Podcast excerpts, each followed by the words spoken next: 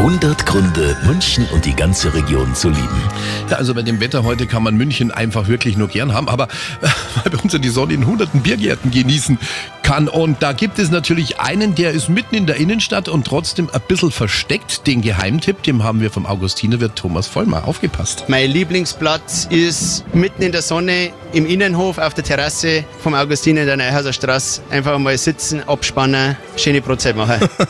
also der Innenhof sieht wirklich wunderschön aus, wie eine kleine Zeitreise quasi ist das.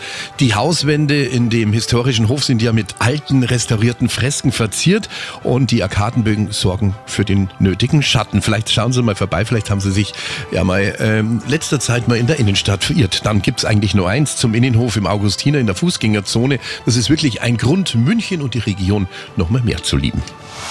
100 Gründe, München und die ganze Region zu lieben. Eine Liebeserklärung an die schönste Stadt und die schönste Region der Welt.